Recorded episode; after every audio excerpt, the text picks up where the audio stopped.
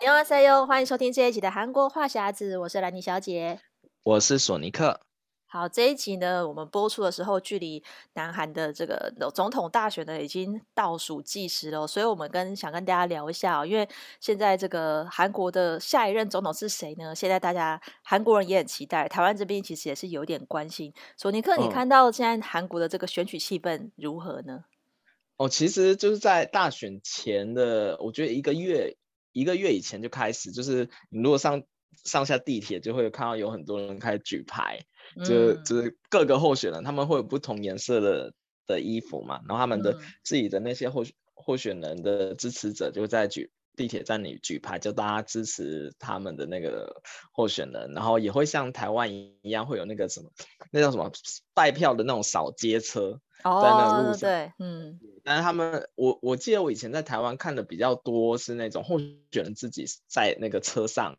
扫街的，嗯，但是但是我。我最近这几天看到很多都是那些就是他们的竞选服务处的代表或者是其他人，就帮那个候选人在扫街。我好像还没有看到那个第三候选人出来扫，我还没有看到，可能有啦。嗯，但是对，但我每次看到的都都是一些就是都是其他们那些竞选总部的人在那边就是开着车，然后就开始播播放那个音乐在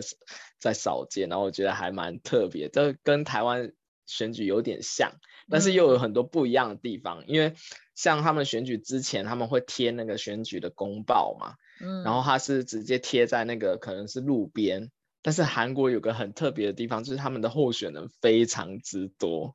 就是台湾的话，你可能就候选人就大概是三个四个嘛，对啊，三四个而已。韩国每次的总统大选都十几个，像这次的话就有十四个候选人要竞争那个总。统，然后我就觉得哇，就很夸张，而且每一个人都所属不同政党，你知道吗？这样子看，对啊，这样子，因为。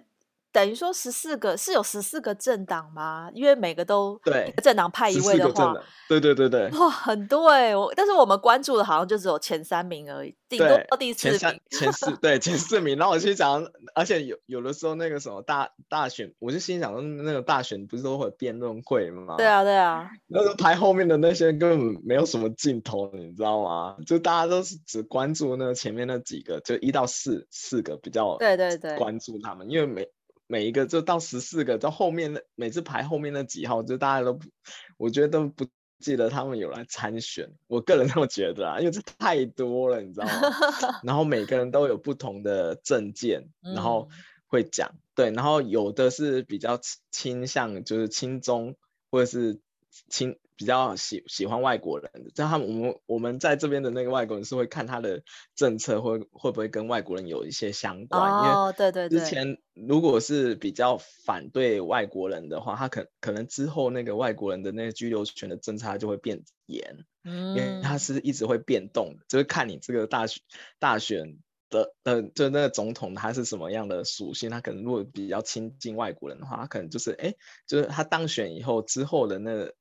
那几年的，就是你居留外国人拿居留权就比较好申请，嗯嗯，对。但是这次好像是比较反对的那那那他的呼声比较高，oh. 所以我们就比较担心。所以我们有些有些人想说，哇，该不会之后要那个申请延签啊，或者是申请那个什么居永永住啊永住权会比较困难这样子。对对，那所以哎，兰妮你嗯。因为那个现在我们台湾大概比较有在呃有在关注韩国的选举的新闻，现在看得到是现在执政党的共同民主党候选人李在明，还有最大在野党、嗯、国民力量的尹锡悦，这两个人算是民调支持率不相上下，就是好像现在还很难看出到底谁会赢了，因为那个民调误差值都很接近。可是韩国人是不是？嗯，不知道你的韩国同事有没有很关心选举这件事情，有没有在讨论说要投给谁？有有有，就我们吃饭的时候，就是他们会讲，因为有时候他们就会划新闻嘛，就看到哎最近有什么政策之类，然后他们就讲说啊是就是哪一个候选人有讲要推什么这样子，然后有的时候聊一聊的话，就另外一个韩国同事他如果是不。支持是另外一个党派的，他就可能就直接呛他，就说啊，那之前他们又怎么样怎么样，所以我都听，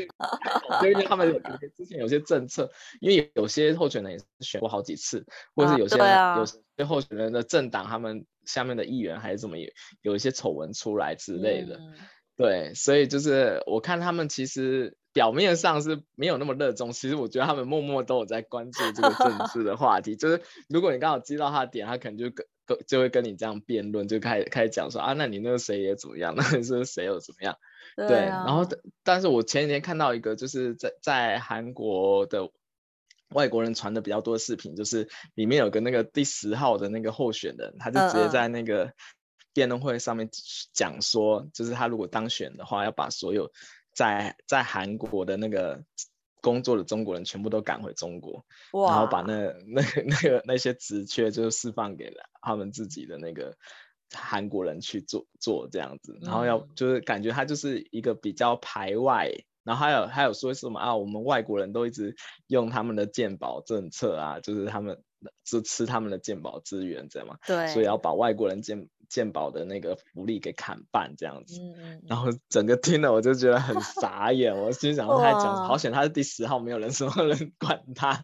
对，好险他是第十号应该也不不太会中，然后是所以我们就是看就是看过那视频就算，但是但但是我觉得就是还是还蛮多，他也是代表一部分的韩国人的心理，我也是这么想，因为其实每一个候选人他们的。一些政策，我觉得都代表有一部分的韩国人是这么想，没错，要不然他不可能拿出来做口号，对啊，对啊，因为其实我觉得就是台湾人其实也是在选举的时候会特别喜欢聊政治，就是平常你看到台湾已经有很多政论节目嘛，嗯、但是像今年台北也是要选市长跟市议员，嗯、所以也是现在已经开始有一些这种。讨论啊，然后就会，我觉得像这种国族主义就会在这种时候被拿出来。然后你看，像上礼拜发生的时事，就是乌克兰入侵，嗯、呃，和俄罗斯入侵乌克兰嘛。然后这时候开始，台湾人也是就开始有点同仇敌忾，在讨论这个，因为大家台湾人会感觉到。有点像是就是大陆对台湾的这种这种想法，嗯，然后也有点像是北韩对南韩的这种态度，所以我在想说，像这次南韩大选也是有提到，像北韩政策一定也会纳入这个。对，这个证件也是会提出提出来，可是其实我们看到北韩，因为北韩今年发射很多次飞弹，但我就很好奇南，南南韩人现在对于北韩的态度有没有像，就是我们其他其他像我们对看大陆啊，或是乌克兰对乌克呃俄罗斯的这种感觉？不知道韩国人现在怎么看北韩的？哦、就当然，如果是发射发射飞飞弹的话，他们会也就是会很反感。就我记得之前好像其实。韩国其实有签那个行政首都的事，不知道兰尼有没有记得？就是其实是跟音乐也是跟北韩的威胁有关，嗯、所以他们现在把把很多公家机关都迁到那个市中市，如果没记错，哎、嗯，还是迁到元元州，哎，我忘有点搞混，元州，元州哦，对对，反正是他们有有有把那些比较原原本大家都集中在首尔嘛，但是因为就其实因为北韩就是他们会发生一些什么飞弹的有些事情。的关系，所以他们就开始慢慢就是把那个首都分散开来，就是他们行政首都分散开来，嗯、也是因为这个关系。然后其实北韩跟南韩的关系也很紧张。然后我之前我看到看到这事情，我就又又会问一下那个韩国的同事他们什么想法这样子。但是出乎意料的是，他们还是觉得其实北韩跟南韩其实是算还是同同属大韩民族。Uh, 所以，我问到的人很多人还是会比较支持统一的那那一边，当然就是反反北韩的人也是有，但是我看到的就是比较统一的人好像比较多一点，支持统一，他们觉得其实他们自己的祖先其实都是同一个。那虽然后后来这政权被划分了嘛，然后那北韩那边有一个很疯狂的那个领导人在，但是怎么说？因为他们可能有一些的那个些亲戚。或是比较远一点的亲戚还在北韩，就是他们也知道的，这就之前还有很多新闻是他们有有一些就是人去探亲的那个新闻出来嘛。嗯、然后很久以前那个韩国有一档节目是那种是算是实境纪录片，好像是 KBS 播的，他们是帮忙找那个家人。就是离散家族，离散家族，对对对对对对离异家族，对那那个时候那个那个那个档节目就是受到全韩国人的关心，所以那个节目一播出，就有很多感人的故事就出来。就其实就是韩国，我觉得比至少比较老一辈的人觉得觉得他们对北韩来讲是至少还是有那种血脉的连接嘛，他们觉得还是就是一家人，他们希望是可以统一。对，虽然实际上也可能会。可能有些北韩人过过来南南韩这边嘛，会有一点排斥的感觉，嗯、就是他们还是会觉得自己南韩人是比较优越一点，而且他们会觉得说，哎，北韩人是我。就是后来来的嘛，但是北韩国的政南韩的政府特别照顾北韩，可能给他们房子啊，或者是给他们比较好的待遇，然后有些南韩的人会一些心理不平衡，但是我觉得还蛮妙的，所以有时候有时候韩韩国同事聊到这个时候啊，也会问问我说，哎，那你们跟中国是什么样的关系？这样，oh, 因为他们也会蛮就是蛮好奇我们什么想法，然后我就说，呃，就是大大部分。我都会回答说，大概就是南北韩的关系，就因为很像嘛，就是可能就是大家就是飞弹可能有互相对准，然后 然后，然后就是可能会有一些牌子，就大家都觉得是不同国的，但实际上祖先也是来自同一个地方，就是都都有留着中华人民族的血脉这样子，然后就大概是这样写，他们就很快就可以秒懂大概是什么样的感觉，对对啊，但是可是因为我觉得，嗯、我觉得可能。大家都会觉得有一点接近，就像上礼拜这个乌克兰的事情，很多人就会就会说、嗯、啊，今日乌克兰，明日台湾，就是开始也有人讲这样的的事情，因为其实都好像有一点这种感同身受，就会觉得说我们都也是被你所谓的邻国在瞄准啊，然后大家都会就是会有点有一点点紧张这样子。但是我觉得以以韩国来讲，因为南北韩也是就是一个三十八度线分开嘛，其实之前常常就会有什么。北韩北韩军人投诚到南韩这边啊，或是什么，就是他们常常会有这种、哦、这种新闻。我其实就在想说，可其实跟他们的可能他们的那个课本里面教育跟北韩的关系，不知道描述有没有不一样？因为南韩最近有一份民调，就是他们针对。中小学生去做的调查，然后里面有四分之一的南韩青少年觉得南北韩不需要统一，然后这个比例是从二零一九年的百分之十九提升到现在，等于说就是有增加，就是好像感觉南韩年轻人对北韩是比较疏离。但是呢，嗯、其实还是有大部分有百分之六十一点二的人认为六十一需要统 一，所以其实你你这样整体看起来就哇，有六成的人还是觉得需要统一。我觉得这个数字也有点超越我们的想象，因为我本来也觉得说。会不会南韩人他们不不想要统一，就觉得说我们现在生活也过得很好，也也不会想要跟那个金正恩有有这样子的领导人 在一起。嗯、但是我就还蛮意外的，就是想要统一的人好像也还不少，因为毕竟的确、嗯、的确以南韩来讲，它是单一民族，所以它都是大韩民族来讲，他们就我觉得就这个这个就是我觉得是当地人才会才会有办法感受，嗯、就像。我们有时候看不清楚，就是为什么俄罗斯一直在讲说他跟乌克兰是都是斯拉夫民族，呃，所以我们是、嗯、也是一国的那种感觉，他们就不不不承认乌克兰的独立，就是，嗯，这个就是又又是好像又又有点不一样，每一国都有自己的那种民族文化的情节，而且有些矛盾在，然后对，所以这个就是、嗯、反正选举的时候一定会把这个拿出来讲嘛，但是我看到有一个、嗯、有一个。调查也是讲说，其实其实现在韩国人，我觉得因为比较像刚才聊到说，他们觉得可以想要统一，然后其实韩国人现在对于北韩的讨厌的程度，可能已经已经被那个大陆盖过去了。现在 其实他们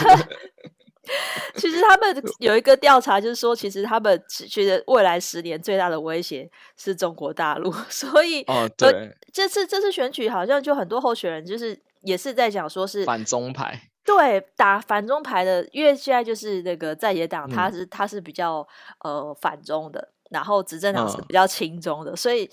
反中的支持度其实是比较高的。嗯，对，但我觉得从以前到现在，其实中国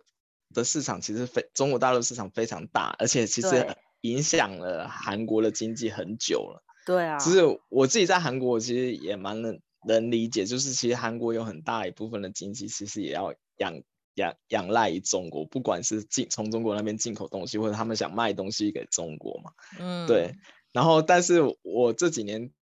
比较深刻感觉到，就是他们有一些排斥，是原因是因为就是在韩国的中国人太多了，就是、哦、太多，就像、哦、对，像像在韩国这边工作的人，就是可能拿一期的签证嘛，工作签，或者是。甚至是黑工，就中国人都是占最大多数的。那相对的，就是减少他们自己本国人的就业机会。然后再就是我刚才讲到，就是有某个候选人提到，就是那个健保的问题，他们觉得说，嗯、哎，那你才过来这边工作个几年，然后付那几年的健保费，但你就可以享受我们的那些健保的制度，那我们健保年年都亏损，知道吗？是就是都是你们中国人或者。对中、就是你们中国人最大多数的去占用这健保的额度嘛，然后他们还想说那个买房，就中国人过来就把他们那个地皮 都炒起来，就是很多人都来这边买房，因为中国人相对相大部分中国人相较于韩国人还还算是比较有钱的，他们可能中国那边地卖一卖，然后在韩国这边就可以买房，然后就是变成呃供过诶，就是就是要买的人越来越多，但是他们。的物件越来越少，因为都被买走，所以那个价钱就一直往上。他们会觉得说，哎、嗯欸，这这地价房价一直上涨，都可能有一部分是归于就是这么大量的中国人来韩国自产买房的关系。所以就是有一派的人就是开始慢慢起厌厌恶起这个中国人。对，但是而且而且又因为那个前阵子的北京冬奥又引发了更大的争议，所以就对对对对对，就是引发更多这种就是韩国人对于那个中国有一些看不顺眼的地方。我觉得，而且你前阵子不是我们有聊到说，还有那个你还还还有打对，有那个中呃中国人被被被韩国人对对对对，他走在路上被被韩国人打上新闻了。然后我心想说也太夸张，就刚好那个时候是冬奥。大家比较关注的那个时期，嗯、然后他 就他们不是觉得韩国韩国选手委屈了嘛？然后就走在路上，就我那时候看就新闻，好像是有个中国留学生走在路上，然后就好像因为一些挑衅的事情，然后就被被韩国人打了。嗯，但我觉得不管怎么样，就是打人的那个人就是不对，就我就觉得很。但我我也觉得很夸张，就是因为韩国以前治安在我印象中是比较好好一点的，嗯、就没想到走在路上都会被打，而且像我们出去走，出去讲话都讲，就如果是讲中，中文，对，人家根本分不清清楚你是中中国大陆那边还是台湾人，或者是其他马来、新加坡那些，因为很多地方很多地方人也都讲中文嘛，所以他们都会担心说，哎、呃，会不会就走在路上也会受到波及这样。对啊，而且我想到就是像我之前去韩国出差还有旅游，偶尔有搭计程车嘛，然后我就有发现，其实计程车司机如果是年纪比较大的，嗯、他们其实是分分得出来台湾跟大陆的差别，我还蛮意外的，因为比如说我、哦、我跟我的朋友在在车上是讲中文嘛，他一听就知道你在讲中文，哦、可是他听得出来不是大陆腔，因为我还有问过说，哎、哦啊、你怎么知道？然后那个司机就跟我说。呃，因为如果是那个中国大陆的话，讲话比较比较像吵架那样子，比较比较比较硬，音调是比较比较像比较像吵架那种那种比较快。嗯，然后台湾人讲话是语调比较轻柔、委婉。啊，他他其实是听得出来那个语调，他他听得出来，我就觉得哎，还蛮意外。然后有些我还遇过记得那司机跟我讲说，哦，台湾是呃自由中国。就是以前好像是这样的说法，哦、他们就是对，就是以以自由中国来他们来称呼台湾，哦、对，所以他他们看我们其实也觉得我们是中国人，是该不会是这样？不是不是，他知道我们是，他知道我们是台湾，哦、是以前台湾的在韩国人的眼中就是自由中国，就是比较自由开放的中国，哦、就是两个中国的概念吗？我有哎，我也不知道，对对对对，可能是这样。而且还有、哦、我还有遇过司机是跟我说，哦，你们应该很讨厌韩国，因为那时候。就是跟我们断交，啊、就是韩国先跟中华民国断交，啊、才去跟中国建交，就是觉得是、嗯、是他是韩国先放弃了跟跟中华民国的断交，然后是所以所以台湾人讨厌韩国，他是这样子跟我说，嗯、我就哇，就是这个这个计程车司机大哥，他好像很了解历史，还才跟我讲这些。哦哎，欸、但我觉得好像这计程车司机都很爱聊这个，因为我之前每次做那个，他只要一听到我台湾，就开始跟我聊，而且很多人还知道国民党跟那个就是比较反中的民进党，他们有、哦哦、有些人还知道，对他们他们大概知道，就台湾还也是分两派这样子，嗯，然后就会一直想要跟我很聊一些 detail，我就很想，我就不是很想要搭理他，就是因为就计程车司机就很爱看。看我们就是到底是抱持什么样的想法对中国这样子，嗯、对我就觉得还蛮蛮特别的，就每次见是司机都很爱聊政治。对啊，所以我就想说，其实可能他们老一辈的有知道，就是这个历史发生的一些事情。可是我在想说，南韩如果是年轻一辈，嗯、可能他们有来台湾旅游过的人，就会知道哪里不一样。因为以前感觉，比如说十十年前，韩国人来台湾旅游的比例比较低，然后后来就是在在疫情之前啦，韩国人来台湾旅游的有多很多。所以他们现在也比较了解，可能台湾跟大陆的差别吧。嗯、我在想，比如说，至少他们也知道珍珠奶茶主要是在台湾这边传过去的嘛，或者是，或是像你说，像洪瑞珍、三明治，现在也知道那是台湾的品牌啊，对啊，或者什么，就是我觉得台湾印象应该会在韩国人心中会会比较比较高一点吧。因为就像我那时候去上班的时候，我还有同事，他其实是。分不出台湾跟大陆差别，就二十几岁的人哦、他就他会问我说：“台湾也是讲中文吗？”啊、然后我就很惊讶，就是，好、就、是啊，他们会觉得说我们的两两个地方文字不一样，到底能不能互通？他们说会不会能能看得懂？两边到底能不能看得懂？我最常问到这个问题，就是简体中文台湾人看不懂。所以所以还好，我就跟他解释简体中文跟繁体中文是书写上的不同，嗯、但是我们讲中文其实是、嗯、其实。用讲的是比较没有，顶多顶多用词的差别。我觉得这样哦，我还会跟他们解释说，我们是那个马图不一样啊、uh, 是说我们也会我们的萨图里，就是我们也有我们的方言是台语，就是闽南话是台语。我会台蛮偶，我会这样跟他形容，我就觉得这 样跟他们解释，他应该比较了解。可是我的确，我可能、uh, 我可能理所当然以为他们会知道台湾人是讲中文，但事实上他们有些人真的是不知道。Uh, 而且他们，因为他们看不懂中文，嗯，所以他们也会跟我。有一次有个同事，我请他翻简体中文跟繁体中文版，他就跟我说，嗯，这两个不是一样吗？他就看不出来 简体中文跟繁体中文的差别，嗯，所以我就觉得，好像我们也不能预设别人一定知道我们跟大陆的差别，因为这个差别其实就是只有我们自己知道。就像我们可能也不理解韩国人怎么样去看待北韩，嗯，因为这个是对对方。对方可以可以，他们他们的他们的想法跟我们设想的就会不一样，所以我就觉得就是也好啊。经过这些例子，你就比较可以知道说，其实别人别人不见得是理解你的。就像我们一直对，对，就是我们我们对中国的态度，或是韩国人对北韩的态度，嗯、大家就是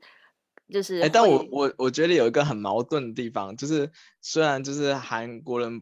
有有一大部分很不喜欢中国，但一听到就是。投资或是商业的话，就是要进中国市场，每每一个韩国人都很感兴趣，很想要赚中国人。对，他因为像假如说放，因为像我是做 marketing 嘛，就放广告预算的话，你这样想哦，中华圈跟放中国预算，中国一定要无条件就是去放最多这样子，然后剩下来给中华圈的。我不知道你以前做 marketing 有没有这个想法，就是他们韩很多大部分的韩国企业，只要一听到哎，这是要 for 中国市场的，他们就是会就是抱以很大的期待。就是都很感兴趣，然后反而是对中华轩的一些就就就觉得还好，反正他们优先是做，他们优先想要赚中国人的钱。我觉得他们，我，我觉得他们只是就是很很直觉的觉得说，大陆这么大，人这么多，一定就是比较好赚。就是纯粹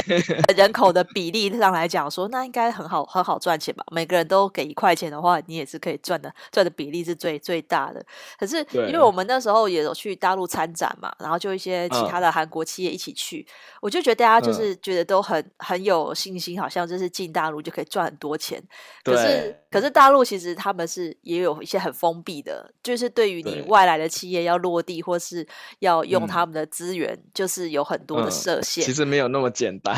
对，所以你只是单纯就什么哦，大陆这么大，人这么多，那就是很好赚，好像就是这是一种很直觉式的。可是你真的进去那个市场，就会发现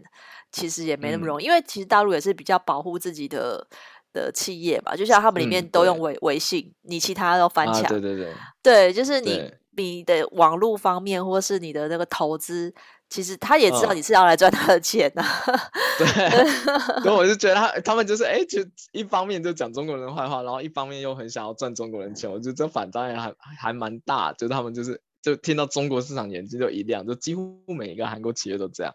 然后我觉得还蛮有趣的，然后、啊、而且像我们公司现在自己就为了，因为我们公司在在那个中国也有分公司，所以我们现在有的韩公司里的韩国人还会有微信，只是为了跟中国人联络。嗯，对，在韩的在中国的韩国人联络，他们都用微信，然后我觉得还还蛮有趣的啦，对啊，就是一个很特别的现象。对啊，可是我觉得这个的确就是因为，嗯，这几个国家因为都很密切的关系嘛，所以因为我之前听就是有一个候选人，他也是有计划说，希望上任之后要再建立萨德系统，嗯、哇，这方面可能就会、啊、就会碰触比较敏感的议题，因为之前对啊，大陆跟那个南韩比较紧张的时候，还韩韩国还寄出很多限韩令啊，对，对啊、嗯，所以我觉得那一阵子可能可能南韩国就是。有有有损失了蛮多的，所以再提出这件事情，可能又会就会在激怒对方或者是什么，所以这个就、嗯、这个就很难讲，因为大家表面上会觉得讨厌，但是你想还是想赚他的钱。对对啊，所以你说就是还是他们现在其实也是还还在期待，就是开放观光，然后大陆人可以进来，几乎就是让他们的观光业可以复苏。对，啊，所以其实、嗯、对，其实其实就除了这些以外，现在因为疫情，其实大家已经有一点有一点嗯。呃我觉得也不是趋缓，可是现在已经慢慢接受跟病毒共存嘛，就是像、啊、对对，现在其实其实现在南韩的那个疫情现在已经是每天都是十几万例了，有点 有点夸张的数字，但是韩国人好像已经就走在路上，你就可能就是可能旁边跟你经过的都是确诊者，好可怕哦。对，而且像我自己的话，我朋友他们就确诊了，哦、然后他对他一开始是他儿子确诊，然后后来、嗯、后来然后他自己检查是 PCR 是。阴性嘛，然后那时候刚才那个保健署刚才讲说，因为已经打过疫苗，所以就是密切接触者也可以不用隔离，就是他可以正常出去。对，然后但是对，所以我那时候我一开始我就觉得很夸张，因为他们住在同一个屋檐下嘛，然后他他儿子确诊了，然后他自己可可以到处拍拍照，对，对，我觉得很那个，就果不其然，隔几隔两天他自己就确诊。嗯，对，然后我觉得很夸张，然后像我们之前公司。摄影棚拍模特是，然后那是外外国模特，然后拍完以后没过多久也确诊。然后最夸张的是，那摄影棚在我们公司那边嘛，然后我们公司就打电话请那保健所说，哎、嗯，能不能能不能派那个消毒大队来消毒？他们说现在都不不派消毒大队，然后就是。因为人太多，到哪里都来不及消毒。对，他就是你们自己消毒就好了，这样。然后整个就很傻，因为以前刚开始的时候是只要我确诊者经过的足迹都会沿线消毒嘛，嗯，然后现在就是已经随便了，随便就放在那边。然后 而且就因为现在不是越来越多确诊啊，反而还又放宽了那些管制，像我们现在去超市。啊去百货公司都不用再刷 QR code，对，实联制已经已死，已经放弃这件事。对对对，那我心对我心想，哇，就是他们就是随时真的随时做好，就是跟病毒共存，因为我觉得他们很早就在跟 病毒共存，对，他们根本不 care 这件事情，我就觉得很夸张。然后现在就现在现在反而韩国就一个心态，就觉得哎。诶就是中了也不会怎么样，因为周边太多人中，然后很多都是隔了一个礼拜的话就自己痊愈，因为反正就算你通报了，他们也不会给你药，他就叫你发烧吃退烧药就好，在家自己待着，哦、对，在家自己待着，然后等等一个礼拜两个礼拜再做 PCR，如果没事你就可以自自动解除痊愈这样子，就很多人是。因为他们可能也听到很多周边的人中了，但是哎，好像就是像得重感冒一样，嗯，所以他们就也慢慢的就觉得，哎，Corona 就也也好像不是那么夸张、那么严重的事情。但我觉得也可能是因为他们大部分都打打打完两剂疫苗了，对对对，所以抵抗力比较够，所以所以他们就是，我觉得他们也不是那么 care care 说，哎，现在几。几就是几万例的那个 确诊者这样子，嗯，然后我觉得他们就是还蛮放松的这件事情。